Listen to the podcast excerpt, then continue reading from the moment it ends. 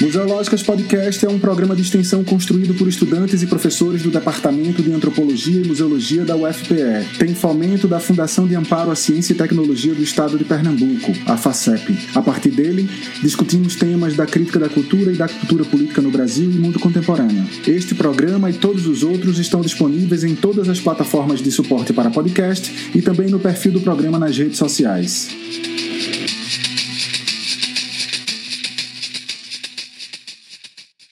O que faz um ecomuseu? Que sentidos de comunidade se expressam no museu comunitário? Estamos falando de conceitos que não são novos dentro de um campo, mas que inspiram ainda muitas discussões a respeito da aplicação desses conceitos. Isso porque parece bem claro que as formas de fazer importam tanto quanto ou mais do que os conteúdos mobilizados. Ou seja, muito dos museus diz respeito à forma como seu sistema de ordem e classificação é pensado, de como estamos dispostos a nos descolar de um jeito de narrar a diferença, de uma maneira definida de dizer o outro. O que faz a Amazônia antes do que faz um ecomuseu? O que faz um bairro? O que faz uma favela? O que faz uma periferia, um subúrbio, antes do que faz um museu comunitário? Ainda mais do que isso, quem são os atores e atrizes que fazem de espaços com significados específicos lugares políticos que materializam ações sociais, autoidentificação? Como podem alguns desses museus serem traduções de sentidos de natureza, de ambiente, de população, de território, de saúde e, por que não, de felicidade das pessoas envolvidas em sua construção? Essas são questões que interessam demais ao Museus e Resistência, evento organizado pela rapaziada da Museologia da Universidade Federal de Santa Catarina, com quem, em parceria, a gente está construindo essa série de programas que vocês escutam agora. Hoje, para tentar discutir algumas dessas questões que eu coloquei, a gente tem a honra e o prazer de conversar com duas, três pessoas, na verdade, muito atravessadas por alguns desses desafios. Eduardo e Vilma, do Acervo da Laje, de Salvador, e Terezinha Martins, do Ecomuseu da Amazônia, no Pará. Eu sou Chico Sabarreto, professor do Departamento de Antropologia e Museologia e do Programa de Pós-Graduação em Antropologia da Universidade Federal de Pernambuco e estou hoje aqui muito mais que bem acompanhado por Hugo Menezes, também professor do DAN e do PPGA, FPE, e Lucas Lopes, museólogo da Universidade Federal de Santa Catarina. Terezinha, Eduardo e Vilma, obrigado demais por sua disponibilidade e gentileza em conversar com a gente. Eu queria começar perguntando para vocês como é que o acervo da Laje fala sobre os subúrbios de Salvador. Como é que os atores estão lá no acervo da Laje, os atores e atrizes. E Terezinha, de que meio ambiente fala o Ecomuseu da Amazônia? Como atores e atrizes envolvidos produzem o Ecomuseu? É isso, muito obrigado, que a gente tem um papo muito bacana. Gente, boa tarde, bom dia. É uma alegria imensa para a gente estar aqui com vocês, dialogando sobre museus, sobre resistência. É, e o acervo, eu acho que a primeira provocação é que como é que pode uma cidade como Salvador é, ter a maioria dos seus equipamentos culturais estarem localizadas no centro, sendo que as periferias não têm espaços museais ou espaços de memória, né? Então, o acervo, ele carrega, eu acho que uma, uma tarefa que é essa de, de, de trazer essas discussões para todos os cantos da cidade, né? Porque a periferia, ela também é o centro nesse sentido. A periferia tem, tem memória, a periferia tem história, e isso não foi contado para a gente nem nos livros, nem nos acervos que a gente conhece da cidade. Né? Então, é como se a, a ideia do, do acervo da laje é um pouco essa de trazer esses campos simbólicos de discussão, de resistência e também essas questões educativas, para a gente começar também a entender que uma criança que nasce na periferia ela tem direito à memória. As famílias que moram aqui têm direito à memória, têm direito às artes, e isso, de certo modo, é um processo que foi, que foi sendo esquecido, né? É, justamente por conta da, do predomínio da centralidade aqui na cidade.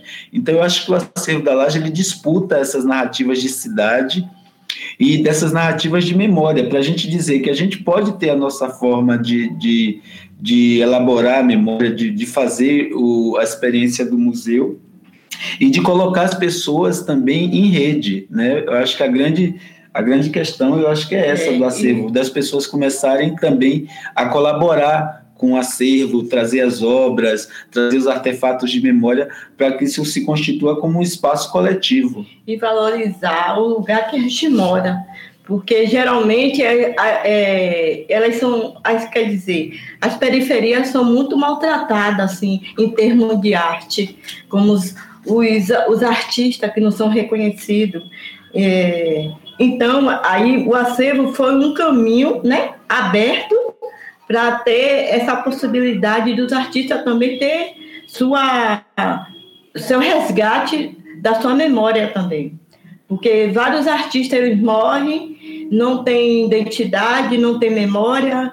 É, é, é como se aqui, um artista aqui na comunidade ou na periferia, é como um vizinho, como um amigo, que não se conhece. Ele próximo, mas não tem um valor que tem como na, na, na cidade, no, né? centro, da no cidade. centro da cidade. É isso, porque aí a gente também a memória estética dos nossos territórios, né? Que tá, geralmente está invisibilizada essa memória estética e conhecendo as artistas, os artistas que vão no entorno, a gente cria uma nova, uma nova forma de, de divulgar esses trabalhos, de divulgar essas pessoas e constituir locais. Obrigado.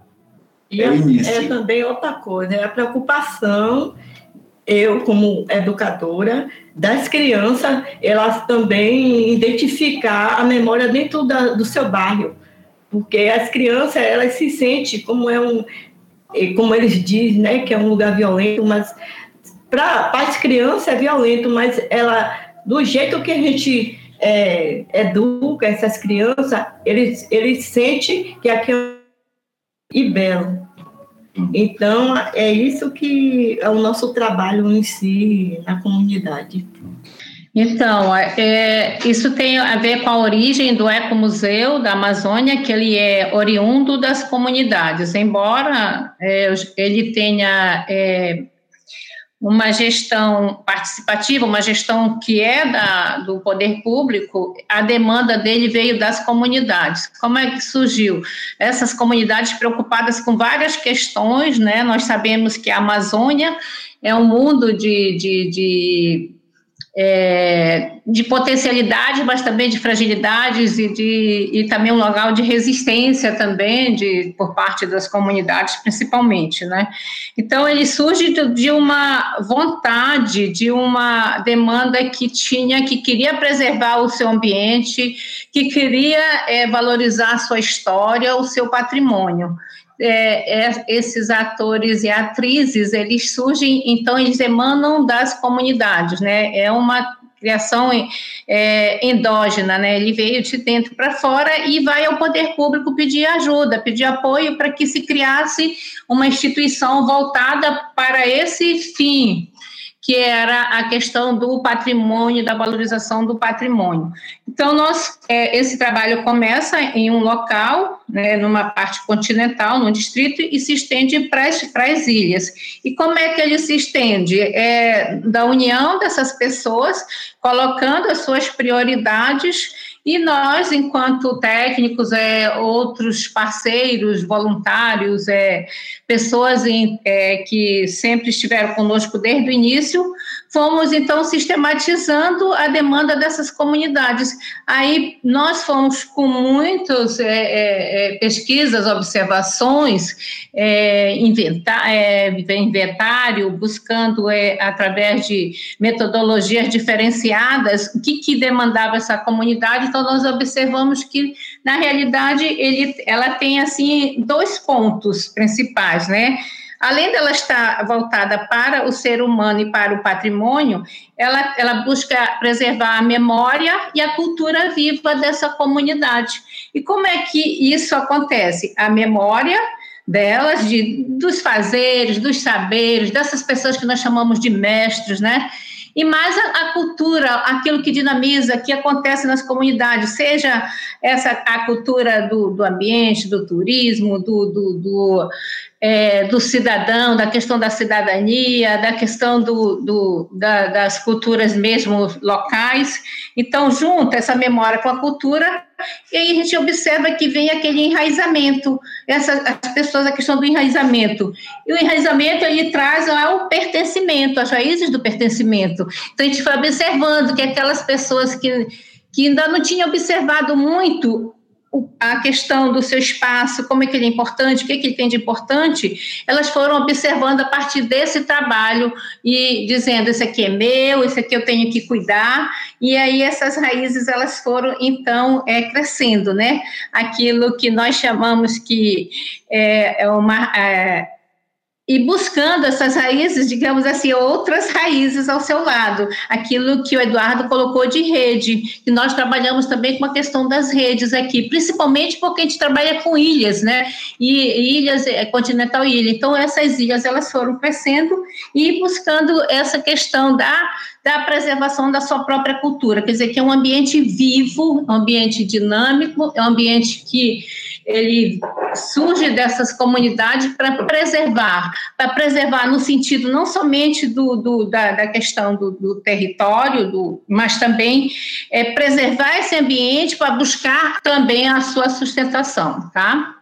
Acho que é mais ou menos aí, é esse ambiente vivo que nós buscamos. Olá, gente. Que prazer estar aqui com vocês hoje é, em mais uma dessas ações que nós estamos em parceria com a UFSC. Estamos felizes demais dessa parceria e ainda mais com esse encontro de hoje, é, com a Terezinha e com o Eduardo e a Vilma. Que bom encontrar vocês.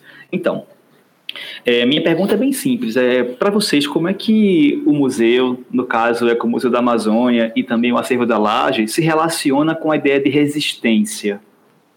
E aí, para ser mais claro, Terezinha podia falar um pouco sobre como é que o Ecomuseu trabalha, por exemplo, com as suas comunidades, a, a ideia de preservação ambiental no meio dessa crise democrática que estamos vivendo e que o ambiente, de fato, está uh, sendo destruído, explorado, expropriado de forma ainda mais declarada e permitida né, pelo Estado. No caso do acervo da laje, essa ideia de resistência pode estar ligada, e aí acho que eu falei falar um pouco mais do que eu, a essa ideia de como a comunidade, como é que eles lidam com a comunidade, como é que eles constroem junto com a comunidade uma plataforma de ideias antirracistas. Como é que aparece no conjunto do acervo da laje a ideia de resistência ligada também à ideia do combate ao racismo e da construção de pessoas antirracistas na comunidade. É, Para nós, é, primeiro é trazer à tona essas questões das invisibilidades históricas que a periferia sofreu, né? Então, por exemplo, os projetos que a gente vai tentando elaborar e construir coletivamente, por exemplo, a gente pensa muito na questão da infância, né? Então, por exemplo, o Escolafro foi um projeto é, elaborado por Leandro Souza, Milena Anjos, é, Alex Ibo, Ivana Magalhães, é, Mariana de Paula, Vilma, eu, que era justamente um projeto para trabalhar as questões raciais na infância a partir da representatividade no, nas artes visuais, é, nos games, é, nos, no, na internet, né, para tentar trabalhar desde muito cedo, porque a gente entende que a luta antirracista ela deve começar desde a infância. Então, esses projetos, eles devem abarcar isso. Então, trazer, por exemplo, lúdico, a brincadeira, os livros em que as crianças se sintam representadas é muito forte, né? E também o uso da fotografia da fotografia para ter um registro que seja um registro é, que possível de se ver nele, né? Então, eu acho que o trabalho com a infância do Acervo da Laje tem a ver com isso. O Escolafra é um projeto que foi apoiado pelo edital Sementes do, do Itaú Cultural e depois também uma outra questão da luta antirracista no acervo são os bate-papos na laje que eles trazem, por exemplo, o tema da invisibilidade da mulher negra nas artes visuais aqui na Bahia, que é muito forte. Por exemplo, a gente quer fazer uma oficina e às vezes não tem, a gente procura as artistas e é muito difícil, porque você tem geralmente as biografias o, o de artistas de um grupo específico, hegemônico, e que não tem. Então, acho que no, nos bate-papos, discutir essas questões é, antirracistas, tanto nas artes visuais, quanto no Pague Minha Arte, ou Corpo Manifesto, para entender as questões LGBT que mais dentro das artes visuais,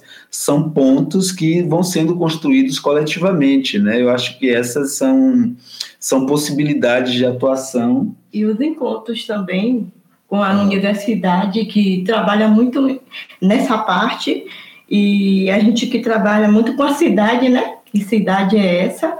Que é uma cidade que é muito pontual, assim, em termos de preconceito.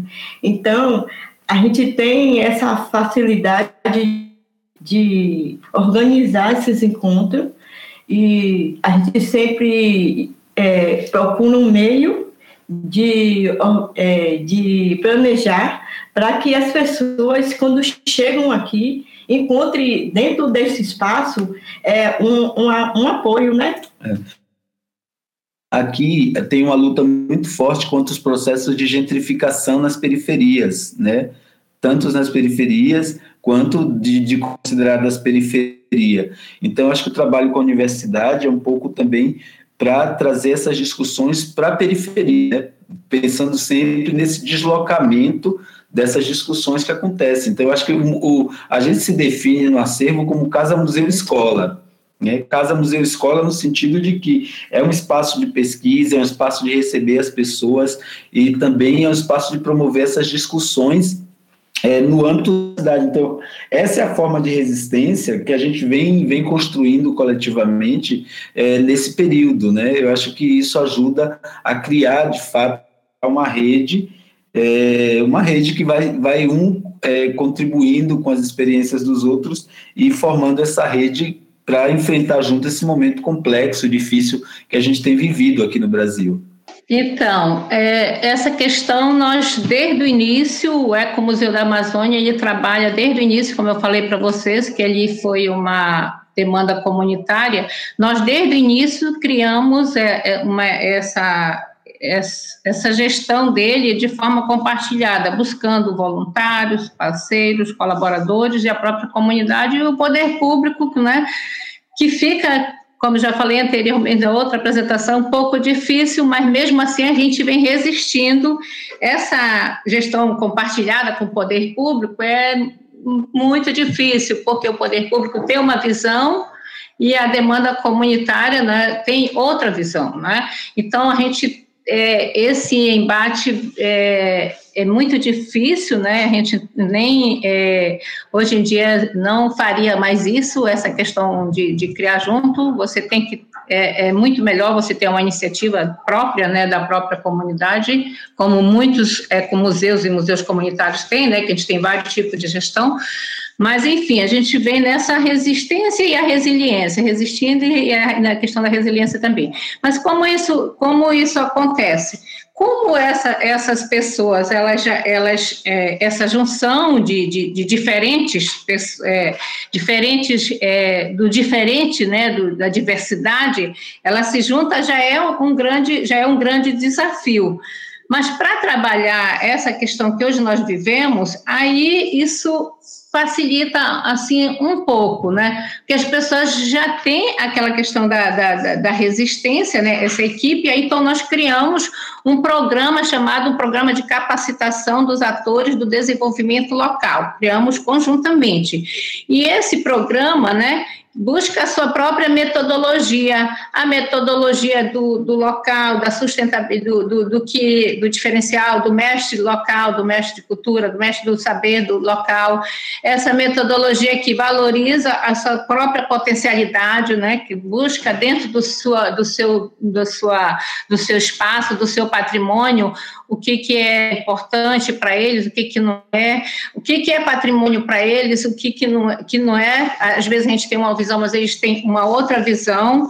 Então, nós fomos buscando, criando essa metodologia a, a do, do, desenvolvimento local, da importância do patrimônio vivo para a continuidade né, de, de, dessas, desses, das gera, é, dessa, é, dessa interface né, entre as gerações, desse, é, do, do passar mesmo do, do, conhecimento. Então, esse é, buscando esse patrimônio vivo, né, é, esse aprendizado saído da prática, né, porque eles vão buscar, eles vivem aquilo. Então, o aprendizado ele sai da prática. Quando ele sai da prática, a gente tem aquela questão do patrimônio integral também, do museu que a gente vai buscar lá na, na sem a gente ver esse estudo, depois, posteriormente, a gente foi pesquisando, do, do, do, museu que, tem, que visa o patrimônio integral buscado lá na Conferência de Santiago do Chile, em 72, e aí você tem esse museu educador libertador, né? Um museu que ao mesmo tempo que tem esse programa,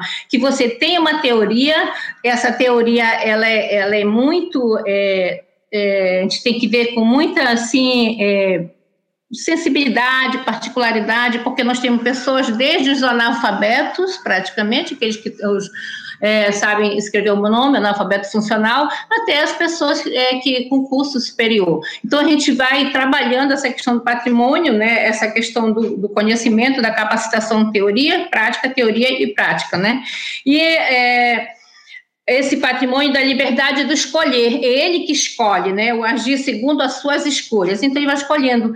E aí você vai deparando com essa questão do, do da devastação ambiental, né, das queimadas, do, do, desmatamento, dos recursos hídricos que a gente tem aqui na, na Amazônia, é, muitos é, garimpos que, que colocam, é, é, contaminam as águas, as águas contaminadas, nossas ilhas, na sua maioria, não tem água potável, não, a gente tem muita dificuldade de água potável, porque além dos rios contaminados, é, eles, eles é, são distantes, né? Geograficamente, a gente tem essas dificuldades. Então, muitos moradores de uma ilha vão buscar água potável para beber numa outra ilha, embora vivam no meio da água, que tenha tanta água, mas não é uma água potável. Quer dizer, a gente tem dificuldade de tudo. A gente tem a questão da fauna, né? A nossa fauna que que ela é também é, dilapidada do nosso patrimônio, que as pessoas né, é, fazem muito, é, aqui tem muito a questão do contrabando da fauna.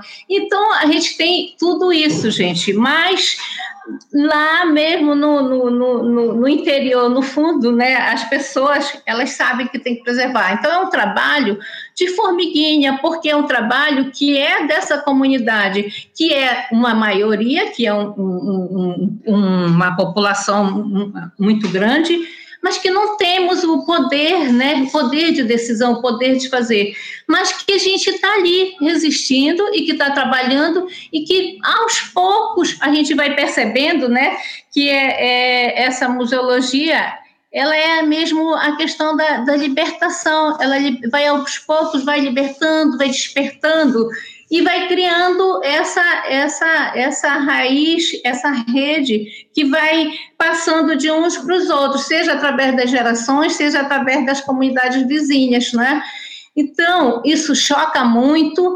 Nesse período de Covid agora, nós vivemos é, momentos intensos, porque além de precisarmos dos hospitais para os doentes da Covid, nós precisávamos também para as pessoas que têm alergia, que, que a, a questão da, das queimadas afetam muito essas pessoas que estão mais próximas dos locais de desmatamento, de, de queimadas, principalmente desmatamento e queimada, porque nós sabemos que o desmatamento ele já é proposital, porque depois vem as queimadas, né? Aí queimou, né? Ah, foi uma, uma casualidade, né? Já, já tinha desmatado, agora queimou, mas não foi culpa de ninguém. Então, isso aí, essas queimadas trazem muitos problemas de, de alérgicos, problemas de respiratórios para as pessoas. Então, é, é tudo isso. Mas o importante é que nós estamos, aos poucos, criamos agora aqui em Belém um fórum de museus que está reunindo museus, porque nosso sistema integrado de museus do Estado do Pará é só na capital. Ele não tinha essa, essa, é, essas conexões para os interiores do Pará. E hoje esse fórum já está reunindo diversos museus. Nós começamos com o Eco Museu da Amazônia, um ponto de memória, alguns locais aqui da, da, da parte urbana de Belém, e ele agora já se estendeu. E a gente já percebe, então, que a gente está criando essa, essa, essa rede e que as pessoas estão lá em municípios longínquos aqui da, de Belém, da capital, em Itaituba, em Santarém, que são lugares que vocês sabem que o, o, Pará é o segundo estado maior né, em extensão territorial. Então, por exemplo, para chegar em Santarém, um município do Pará, a gente tem 45 minutos de voo só dentro do próprio Pará, sem sair do Pará. É, então, 45 minutos de voo, você vai de um país para o outro, você vai dependendo de um estado para o outro. Então, nós temos. Mas essas pessoas, agora na Primavera de Museus, reunimos e todas estão comungando desse, dessa, dessa defesa, dessa resistência, né? E vamos preservar o nosso patrimônio. Então, a gente vê assim, é, colegas, assim, a gente vê que é difícil que a gente tem pouco o olhar, a gente está lá, como diz o Eduardo, a gente está lá naquele.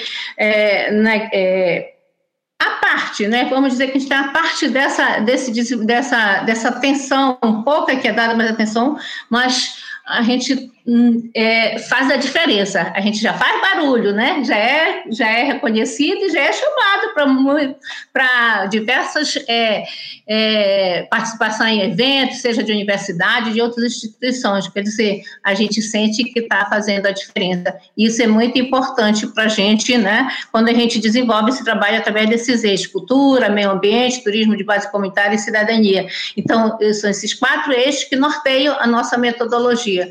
E se estamos sendo, sendo chamados, reconhecidos, a gente está fazendo a diferença. Se está fazendo a diferença é porque a gente já está incomodando, e se está incomodando, a gente está fazendo alguma coisa, né? Então, isso que nos é importante. É difícil, é, a gente sente e chora a questão da Amazônia que está passando, mas a gente está lá deixando a nossa sementinha. Primeiro, quero agradecer porque está sendo uma aula maravilhosa, mais uma aula que a gente está tendo aqui no, todos esses encontros que a gente teve uhum. foram aulas incríveis e essa não está sendo diferente. É, a minha pergunta ela vai no sentido de que a gente estava, é, acho que o Hugo perguntou também sobre a questão da luta antirracista e da luta em função do meio ambiente também, que é uma luta de todos, né?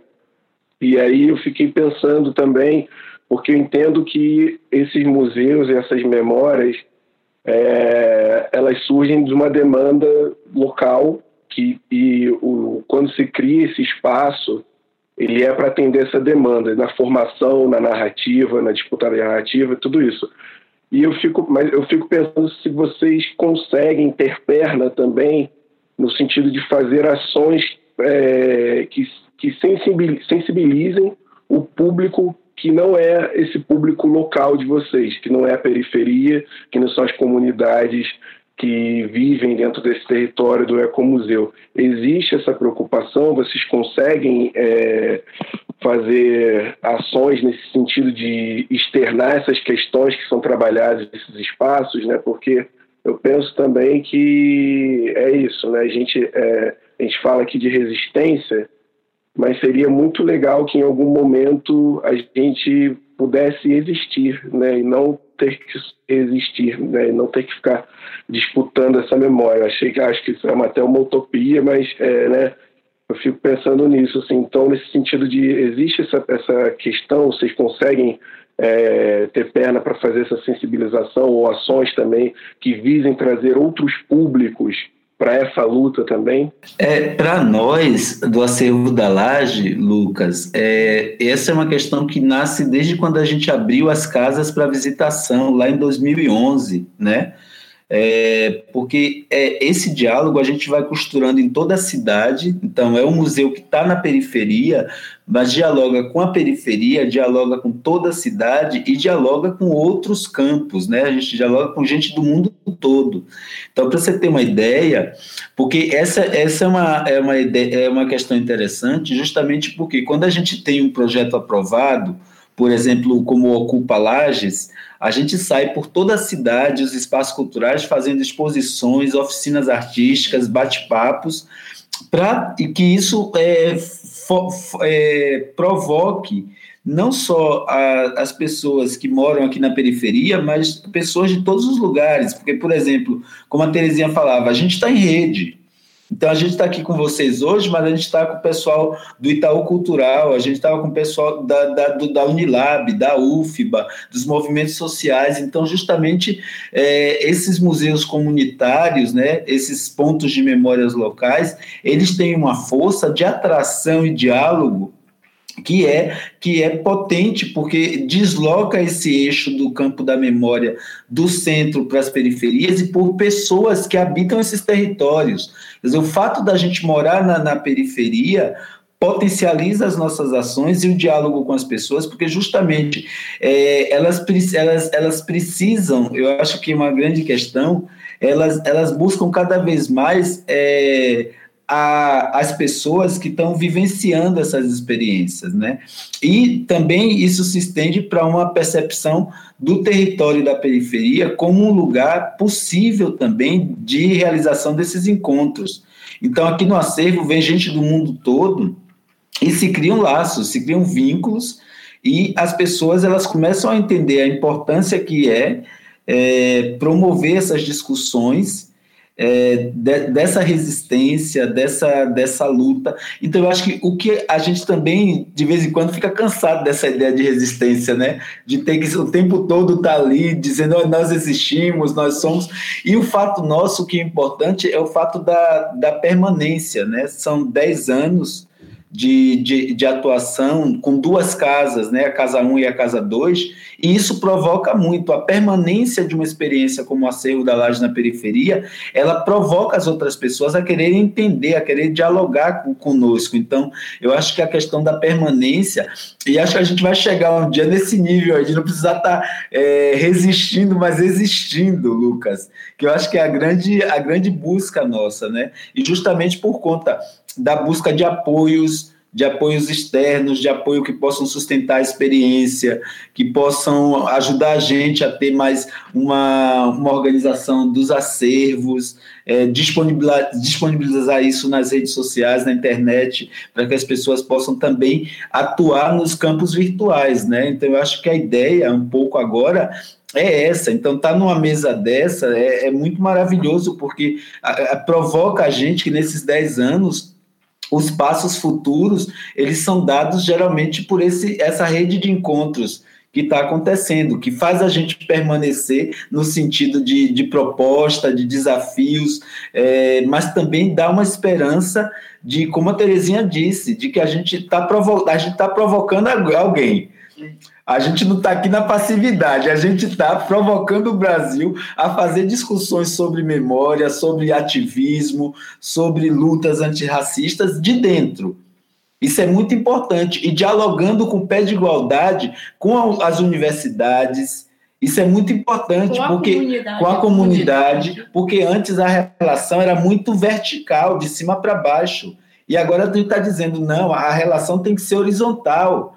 Quer dizer, os cursos de museologia, mesmo que a gente não tenha todo o aparato museológico clássico, tradicional, mas a gente está se revelando como experiências que precisam ser cuidadas, olhadas, pelo menos para que isso sirva, é, para que isso sirva como incentivo para que outras pessoas no Brasil também façam experiências museais ou experiências de memória em suas comunidades, em seus bairros, e isso seja reconhecido como uma prática. Né? Sem saber a provocação que a gente vê na. A gente entra nas casas dessas pessoas, nessas comunidades, e faz o que a gente faz aqui dentro do acervo, a gente a gente, essas experiências dentro do acervo a gente faz dentro da casa da pessoa. Ela abre as portas, nunca se viu, a gente nunca se conheceu, e dessa oportunidade dessa pessoa abrir a porta e também é, demonstrar a comunidade, porque o que é que acontece? A comunidade ela se fechou. Então, a gente tenta abrir esses laços, abrir, botar aquela, aquela boa vontade, vizinho, tudo bom? Não, eles vão, a gente leva uma semana dentro da casa daquela pessoa, em outras comunidades. Então, essa experiência não fica só aqui. A gente coloca, faz comunidade para, para, para a periferia, né? É experiência, a gente é, ocupa espaços. Isso, essa ocupação de espaços também é, reata esses, esses gestos de solidariedade, de sociabilidade, né, que são importantes para a manutenção dessas experiências. Então, porque a gente vive num tempo que é de violência também, né, de, de vínculos que são cada vez mais instáveis. Então, eu acho que as experiências de memória, de, de, de, de acervo, do acervo da laje também, eu acho que é isso, ver esse campo da sociabilidade, né? Ver esse campo da, da, da, da, da sociabilidade. Eu acho que é um, é, é um modo da gente estar junto e se, se organizar. Muito interessante a, a sua colocação, né? Porque é, o fato de estarmos participando com vocês já significa para a gente a importância do trabalho que a gente está fazendo, né? Como que chegou até vocês, né? O trabalho da gente pra, pelo menos é o Museu da Amazônia aqui, na periferia de Pelém, tudo, né? Como que ele chegou lá para vocês? Para a gente já é uma, uma grande importância, né? Um, uma valorização desse trabalho, né? Que já está lá em, em, Pernambuco, que já está lá em Santa Catarina, etc.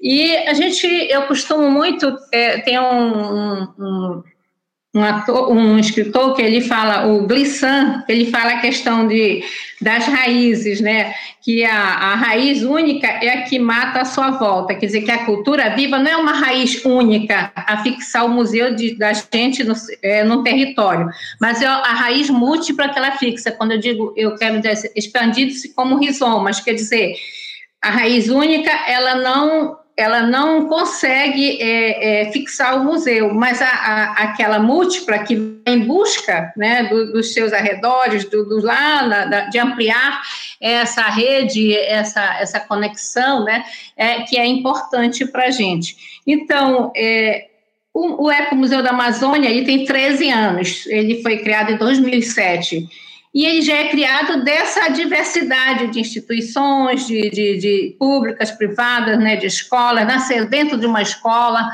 e trabalha com alunos e trabalha com, com crianças e comunidades em geral, mais a comunidade é, foi mais para essa questão da geração de renda. A gente tinha chamado para fazer palestra, né? Agora mesmo, mês que vem, um professor lá da museologia já me pediu para dar uma aula dessas virtuais para os alunos dele. É, é, nós estamos é, nas instituições, o Museu Guild, esse, é, o fórum de museus que criamos aqui, um dos, dos, criadores desse fórum de museus foi o Ecomuseu da Amazônia, com, com exemplo do seu trabalho nas comunidades, com as comunidades. Dentro desse território ecomuseu, nós temos já outros museus, nós temos outras iniciativas comunitárias, é, não somente na, na parte da cultura, mas na parte ambiental, quintais é, produtivos, ecossítios, né? Nós temos essa diversidade. Então, essas pessoas que já trabalham, que, que junto com a gente, que nós conseguimos é, roteiros de, de turismo comunitário, elas já estão buscando também, a partir da sua, do seu conhecimento, da sua independência, elas já estão buscando também seus parceiros e a gente viu isso muito agora na pandemia, quando a, a o museu, é, nós temos o Museu do Pássaro no território, é o Museu da Amazônia, aí ela me liga, professora, nós conseguimos a gente está falando de sobrevivência na pandemia. Não é esse o trabalho que a gente faz bem, mas nesse momento foi muito importante. 300 cestas básicas. Este museu, dentro do território do Museu da Amazônia, já foi buscar, que já dividiu, que já foi com os seus pares, né, dentro dessa, desse território. Então, a gente tem percebido que é aí que nós entramos no edital tal. Então, vamos falar para os outros comunitários. A gente já tem percebido essa, essa relação. E isso é, foi, já foi para as universidades, já foi para os outros museus, e o Ecomuseu da Amazônia, ele faz parte da Associação Brasileira de Ecomuseus e Museus Comunitários.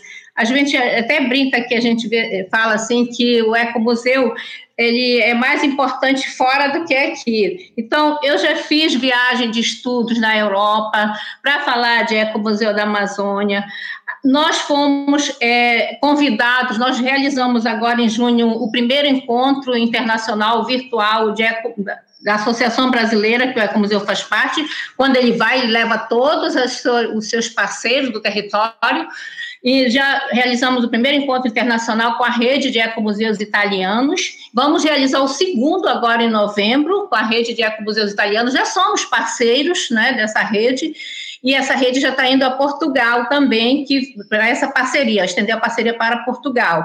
Então, a gente vê que ele saiu, que ele está tá fazendo a, a, seu, a, essa diferença entre os seus pares, né? Que ele não só local, e, mas inicialmente a gente trabalhou para esse, é, esse trabalho ser para com e para a comunidade. Ele tinha que ser importante para estas pessoas inicialmente. Esse era o nosso pensamento. Depois ele sair, para que as pessoas percebessem que somos nós que fazemos esse território, somos nós que damos importância. Então, quando a gente for para outro lugar, nós sabemos quem somos, o que somos e o que fazemos aqui. Então, nesse sentido, é, demorou muito, é um trabalho há 13 anos, né? 13 anos de trabalho. Então, aos poucos, a gente foi vendo esse crescimento, né?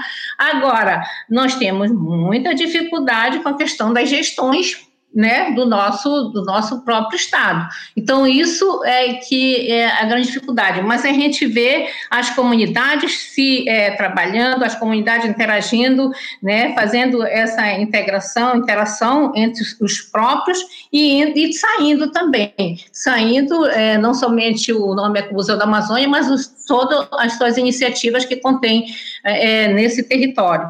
Então, eu vejo que é, a pergunta do Lucas, né? Eu vejo sim que a gente faz, é, que a gente consegue, que a gente tem eventos, que a gente faz exposições no, no SESC, na, no Museu Geude, na UFPA, na Universidade do Estado do Pará, e que essas pessoas vêm, que são parceiros nossos, parceiros dessas instituições, realizam um trabalho no território, nos ajudam em parceria. Hoje em dia a gente está trabalhando muito mais com as parcerias.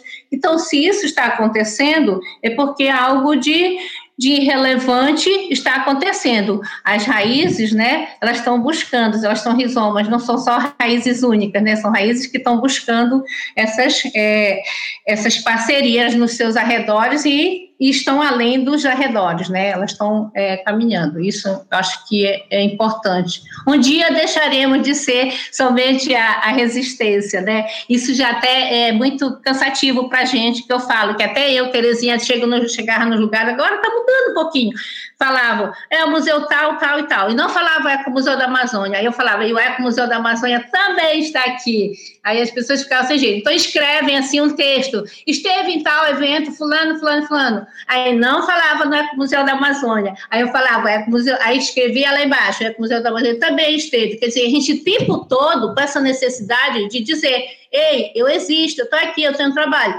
Então, eu espero também que está mudando um pouquinho. É muito lenta a mudança. Eu espero também que um dia a gente deixe de ser essa resistência para ser a existência, né, para existir, né? Isso é muito importante, porque a gente tem que ver as pessoas que estão sendo é, beneficiadas, quem está existindo nesse território. Então, eu acho que é muito importante e o depoimento delas é que é válido para mim e para muitos que visitam. Ótimo, gente. É, sobreviver cansa, né? Viver é que não cansa, né?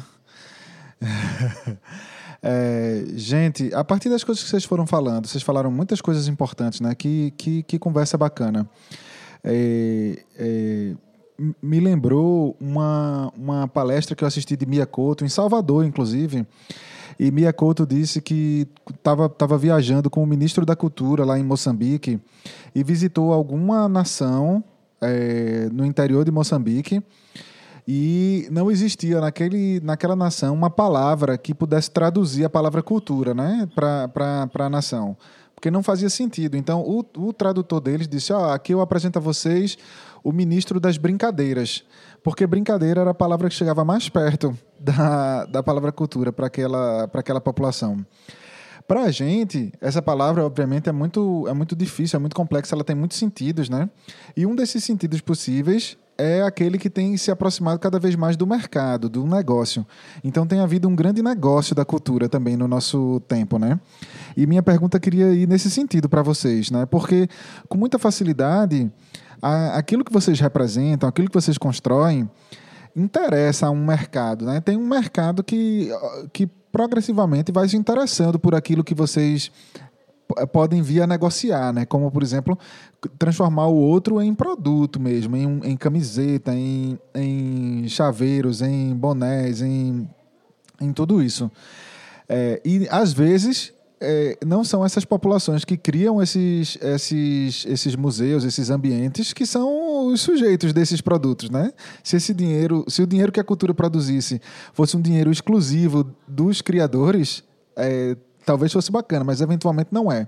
Então a minha pergunta é nesse sentido: como é que vocês é, dialogam com os financiadores, né? Assim, como, como os espaços de vocês conseguem seus próprios financiamentos? Como é que vocês refletem sobre isso? Como é que vocês pensam nisso?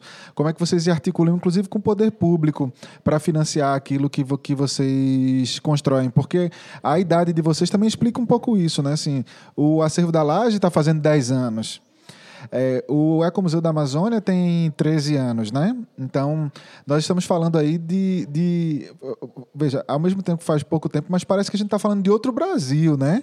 De 10 anos atrás, de 13 anos atrás, em que, em que os investimentos na cultura pareciam ir em outro rumo, né? Como é que vocês lidam com isso hoje, né? Qual é o lugar do negócio da cultura? Em cada uma dessas instituições, tanto no Ecomuseu da Amazônia como, como no Acervo da Laje? Como é que vocês eh, se relacionam com isso?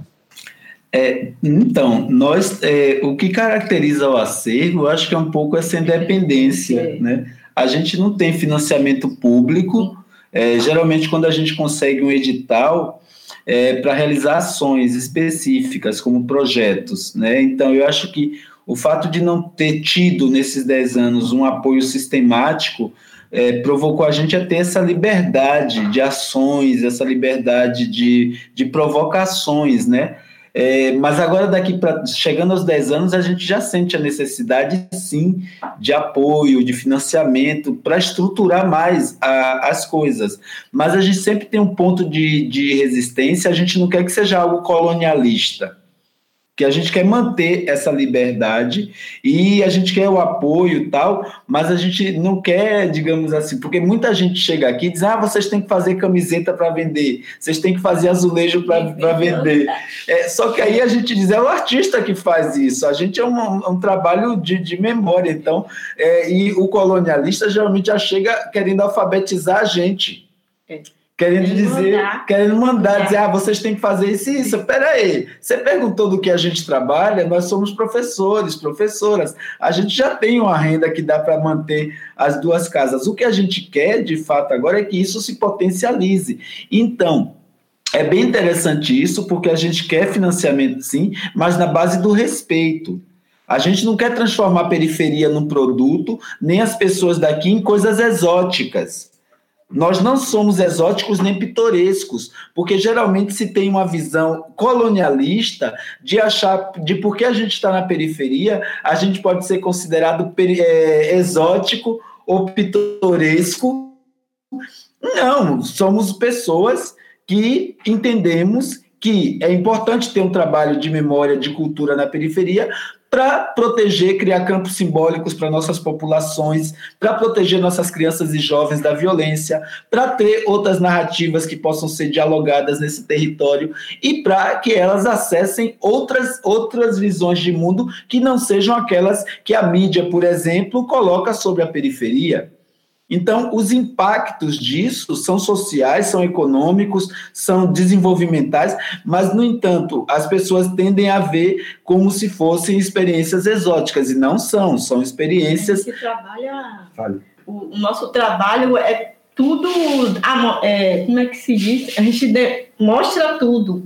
É, é, é transparente, é transparente. Então, eu acho, por exemplo, a gente acabou de ganhar um financiamento do Goethe, é, da Bahia e da Alemanha para melhorar as estruturas. É isso que a gente quer, essa transparência no diálogo, é, na, é, essas parcerias que fazem também o projeto, o acervo se desenvolver, entende, Francisco? E, e aí também com a universidade, né? Eu acho que, por exemplo, a gente está entrando num momento agora que a gente entendeu que precisa catalogar esses acervos precisa catalogar é, livros, obras. Então, quando você é, ganha um financiamento, nesse momento para nós, 10 anos, é, trazer uma museóloga para começar a fazer essa catalogação é importante. E depois dialogar mais com, com os cursos de museologia, porque é que eles podem ajudar a gente? Né? Como trabalho sistemático, por exemplo, a gente fez uma série de postagens no Instagram dos livros da live, os livros que tem aqui de história da Bahia, que é importante para manter a memória. Então, a gente quer isso, a gente quer agora essas parcerias que ajudem a gente a ser o que a gente é. Entende? Ajudar a ser, se é, se é casa, museu, escola, que seja casa, museu, escola. E, e, respeitando como nasce, respeitando a, as dinâmicas que estão aqui presentes. Eu acho que é um pouco isso, assim. No Ecomuseu da Amazônia também, né, são nossa, nossas, nossas experiências, né, Bahia e Pará são muito parecidas, né, só muda de endereço. No Ecomuseu da Amazônia também nós não queremos esse tipo de trabalho, né, de quando eu comecei logo, numa determinada ilha chamada Mosqueiro, a primeira visita, a, as pessoas falaram: Olha, professora, aqui passou, é, passam umas pessoas que vêm fazer turismo, e quando a gente observa, estão passando nos nossos quintais e ficam olhando assim para a gente como se nós fôssemos é, é, pessoas, seres de outro planeta, né? Ficam olhando, apontando e a gente quer acabar com isso aqui. Nós não somos aqui esses, esses bichinhos exóticos que estão aqui lá no meio da floresta, né? Gente quer, um trabalho que nos visse como pessoas, assim, eles próprios falando isso. Não fui eu que cheguei lá e disse, olha, vocês têm que se impor, né? Vocês não podem, não, não falei nada, né? Então, desde que nasce o, o trabalho do Ecomuseu, como eu coloquei anteriormente, nós criamos um programa de capacitação. E nesse programa, nós trabalhamos, eu até listei que esse, as primeiras ações nós fizemos inventário, nesse inventário participativo, fizemos diagnóstico, né? É, é, a parte da econômica, econômico, e no inventário criamos a metodologia dos biomapas, em que nós sentávamos com as comunidades e elas que é, sinalizavam o seu patrimônio. Criamos um espaço, é, nós temos um espaço dentro da fundação, onde está o Ecomuseu da Amazônia, que nós é, é, reservamos para exposição, que chama-se Galeria Giral, né? Muito é, somos a, ousados, né? Colocar o nome de galeria, né? Galeria Giral, onde é um espaço que as comunidades têm para expor seus trabalhos, é, é, junto com parceiros, a equipe e pessoas da própria comunidade, é, criamos oficinas sobre educação patrimonial, oficinas, pesquisas etnográficas, o, o fazer da canoa, como é que surge a canoa, a questão cultural, os, os, os, o carimbó, de pássaro, estudo, pesquisa desde a sua origem, porque eles dançam, cantam, mas eles não tinham na maioria deles, é essa origem, como é que surgiu, o que, é o carimbó, de onde que ele surgiu, por que, que é assim, por que está aqui com a gente. Aí começamos a fazer essas pesquisas, né? É, observar, é, identificar quem são as pessoas que detêm esse conhecimento maior em cada local, que são os mestres que nós falamos, né? Os contadores de história para contar para as crianças, para os jovens, né? Para trocar essa é, quem faz o artesanato, né, a questão do artesanato, quem que faz, quem sabe fazer, onde que tinha, que já está desaparecendo, mas que, não, que essas, gerações, essas é, gerações, assim, as pessoas de mais idade podem estar é, interagindo com os mais jovens. E, enfim, fomos buscar aquilo que eles sabiam fazer e trazer, né, para e, e que não, aquilo não desaparecesse, né? E isso criou esse enraizamento, esse pertencimento, para que é, é, na, na, colocação do, é, é da, na pergunta, né, é, como é que essa é, a questão da cultura? Quando vem essa questão de fora, ele já sabe o seu valor, e já sabe, eu tenho isso, isso, isso aqui, eu sou importante. Nós temos todo esse patrimônio aqui. Então, não é qualquer um que vai chegar aqui e vai dizer o que, que eu vou fazer, né? O que que, que, quem que vai dizer que, o que, que é importante no meu território? Eu que vou dizer. Se eu chego de fora e, de, e acho que o patrimônio está mais importante, mas não, para mim é esse aqui. Às vezes, para eles, muito mais importante do que uma edificação é debaixo de uma árvore onde o avô contava história, é num, num rio, no Igarapé, que a gente fala aqui, que são os pequenos rios, onde eles tomavam banho com suas avós, com seus antepassados. Então, eles têm os valores do seu patrimônio. E isso foi muito importante. Então, como é que, é, que essa cultura, como é que isso é, é, é pode se tornar também, além da importância do do, do, território, do patrimônio, é uma fonte de renda para eles, né? Porque a questão ambiental a gente fala, a questão da árvore, ela é mais importante em pé do que cortada, né? Então, vamos já começar a preservar esse espaço aqui. A questão do do artesanato, né? Como é que eu vou fazer? É como é que isso vai, vai ser importante? Então temos recurso? Não temos recurso. Então o próprio equipe do Ecomuseu começa a fazer, entrar em editais para buscar esse recurso para desenvolver esses trabalhos já demandados das comunidades. Então já ganhamos alguns editais que são desenvolvidos na própria comunidade, bem como os incentivamos para que eles é, tenham o seu CNPJ, muitos deles para que eles também busquem o seu, a sua, a sua sobrevivência, né, a sua importância.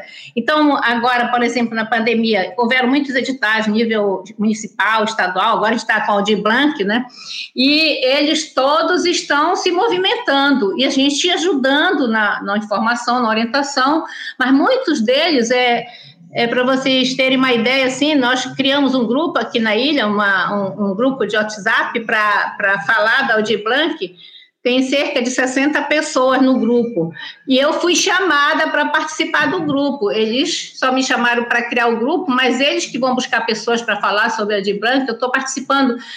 É, após esses 13 anos, foi uma das grandes emoções mais assim positivas que eu tive no grupo, no, neste território do museu, foi ver eles buscando a sua própria uh, uh, informações assim.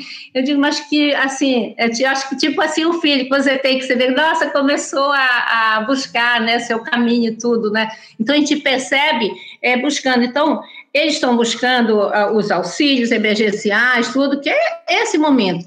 Agora, é, nós, enquanto Ecomuseu, é, procuramos eventos também, além do que já sabe, para eles escoarem essa produção nos eventos diversos de Belém. Quando somos chamados, a gente já orienta para que eles vão para lá a, a, participar, a escoar sua produção, a divulgar sua produção em diversos lugares de Belém. Então, tudo isso, tudo isso já, já acontece. Mas, como o Eduardo falou, não somos nós que fazemos, nós, professores, nós, nós orientamos, ajudamos é, é, é, nessa, é, nessa questão das informações, do conhecimento, a gente apoia, mas são eles que fazem, se acharem por bem, eles acharem por bem, cada um dentro da sua área, eles vão também buscando é, divulgar e valorizar a sua própria cultura. Então eu vejo que ela foi isso, foi um crescente, né? Que a partir do momento que eles se sentiram é, conhecedores importantes, eles foram também transferidos, né? Mas como eu sempre é, lembro que é um trabalho muito lento e difícil, não é fácil não, né? Assim, ah, chegou, fez, já está acontecendo, então lá naquele lugar, naquele ecomuseu, tudo são flores, não são. São, um dia que vocês visitarem aqui, a gente, eu gosto de mostrar toda a parte difícil, a parte também que está acontecendo dando certo, nós temos parte muito difícil é tudo uma luta, infelizmente ainda não é existência, né?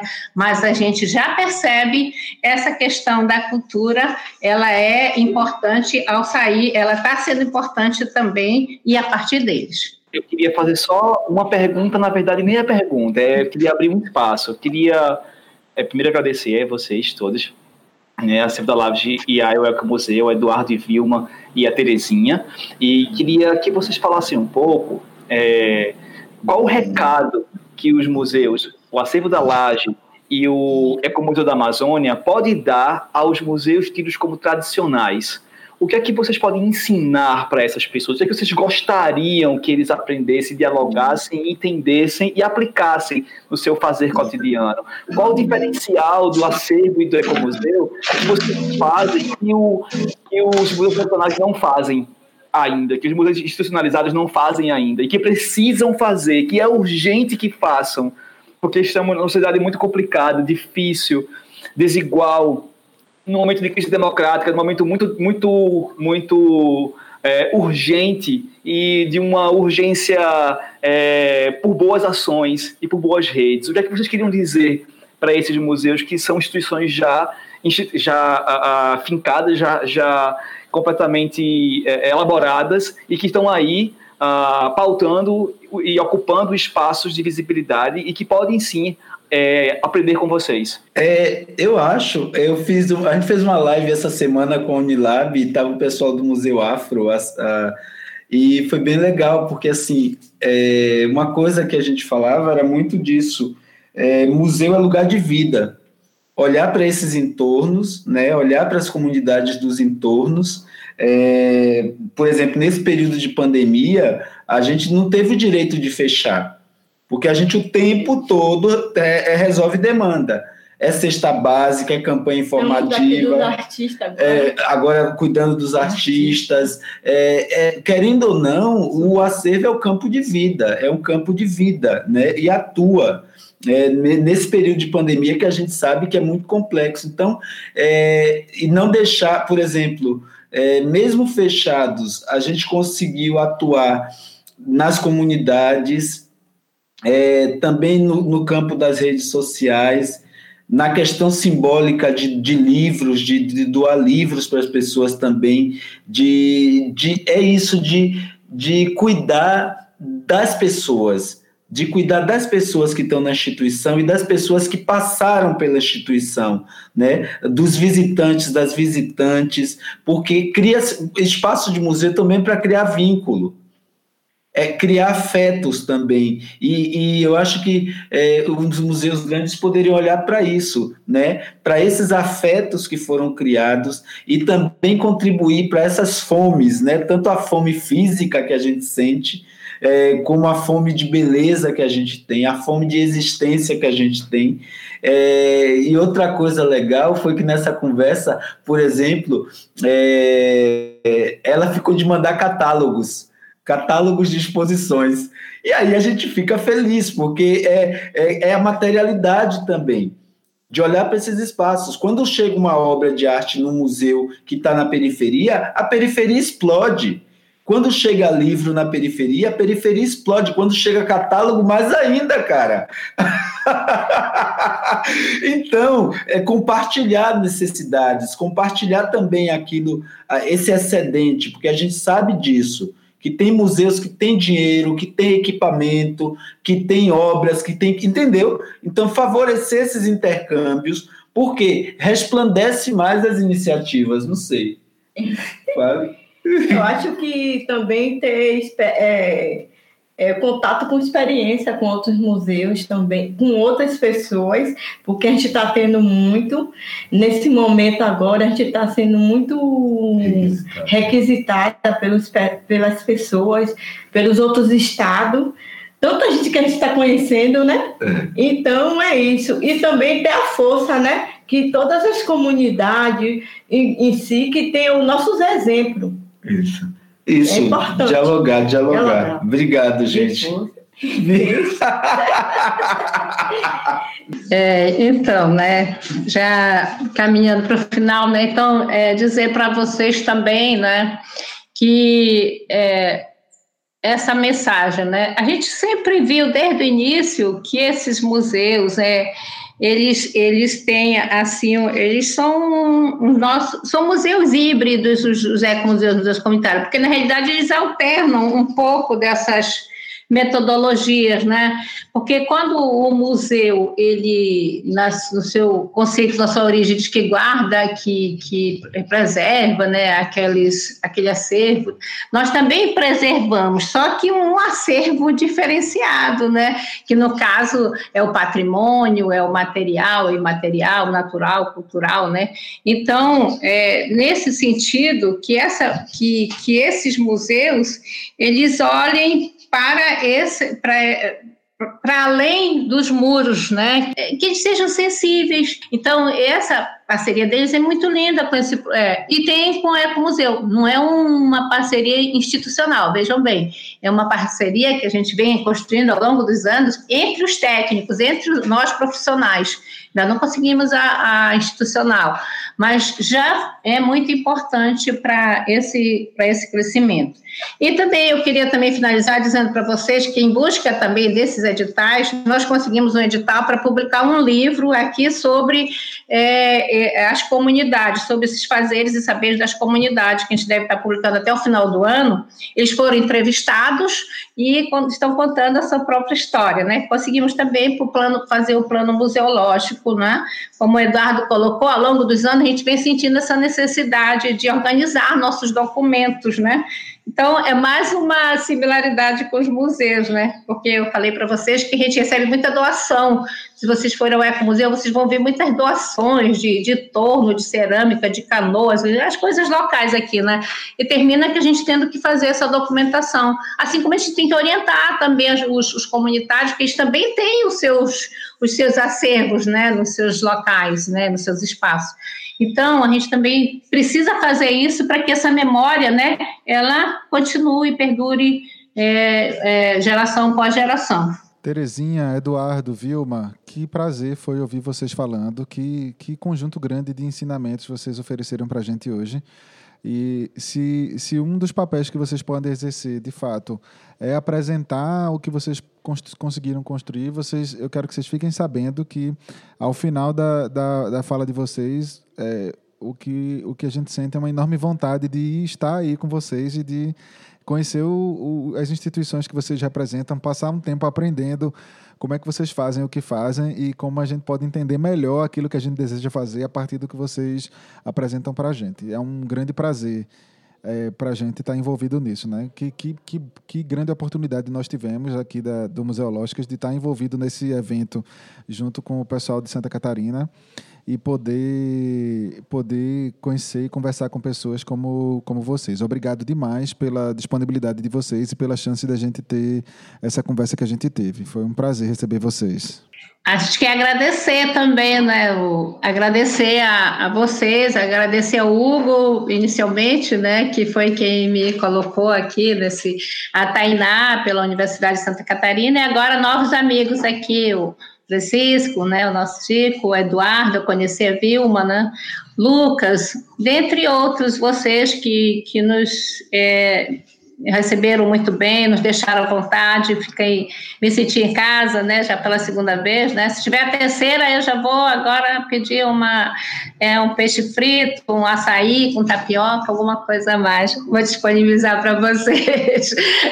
É muito importante, né, aquilo que vocês colocaram, né, quer dizer, vocês já vão conhecer um pouco do nosso trabalho, né, de todos nós, foi uma oportunidade, eu agradeço, né, pela oportunidade que vocês estão nos dando, né, e, e isso vai ficar, a gente leva para a comunidade e, e, se fica gravado, quando voltar, eu passo lá, na, a gente passa na comunidade para as pessoas verem o que, que foi falado, a importância deles, né? E assim como num outro momento, essa própria comunidade, né, se houver algum momento que vocês veem, a gente coloca a própria comunidade já aciona, nesse momento de isolamento um pouco difícil, mas é, que eles mesmos participem e contem as suas, as suas próprias é, realidades, seus próprios é, fazeres, aquilo que eles fazem para vocês perceberem como é que, que, a gente diz assim, que você não visita o ecomuseu, você vai visitar as comunidades, porque o conhecimento, o Ig de Varrini Borrão, um dos cunhadores do termo ecomuseu, esteve em Belém por quatro vezes, a gente teve essa felicidade, 2009 a 2012, e ele, quando chegava em Belém, ele não queria ficar em hotel, ele queria ficar na comunidade, porque ele falava que é lá na comunidade que ele vai que ele ia conhecer as pessoas. Então, é, isso é muito importante, né? Que as pessoas venham dizer assim, você não vai, ah, não é como a gente tem uma representaçãozinha daquilo que se faz, mas que vocês venham com tempinho para você visitar essa comunidade, que é lá que está o Ecomuseu da Amazônia, né? Está nessas comunidades. Então, mais uma vez, muito obrigada, muito obrigada. Vou, vou visitar Eduardo com a Vilma depois, visitar é, vocês, Francisco Hugo, muito obrigada de coração, tá? Obrigada por tudo e pela oportunidade estejam convidados também para nos visitar. É, a gente também quer agradecer e quando acabar essa pandemia, se prepare, viu? É. a gente vai todo mundo se visitar. É. Porque eu acho que essa coisa, eu quero agradecer também ao Hugo, quero agradecer a, a Terezinha por esse bate-papo maravilhoso. Segundo bate-papo, já estamos virando uma comunidade mesmo. Francisco, muito obrigado, pessoal de Santa Catarina. É isso, gente. O que é, a gente está aqui. É, temos que agradecer a vocês por dar essa oportunidade, né? É. De estar com vocês dialogando. Só isso. Muito obrigado. Gratidão, obrigado. muito obrigado. E se ah, Hugo, que a gente voltou a se ver de novo. se cuidem, é importante. Museu é lugar de vida, né? Eu acho que é isso. A gente tem que se cuidar para é, continuar fazendo essas provocações aí. Museológicas Podcast é mantido pelos grupos de pesquisa Museológicas e Curupiras, Colonialidades e outras epistemologias, bem como pelo Laboratório de Expografia, Expolab, Laboratório de Estudos Avançados em Cultura Contemporânea, o LEC, Laboratório de Multimídia e pelo Observatório de Museus e Patrimônio.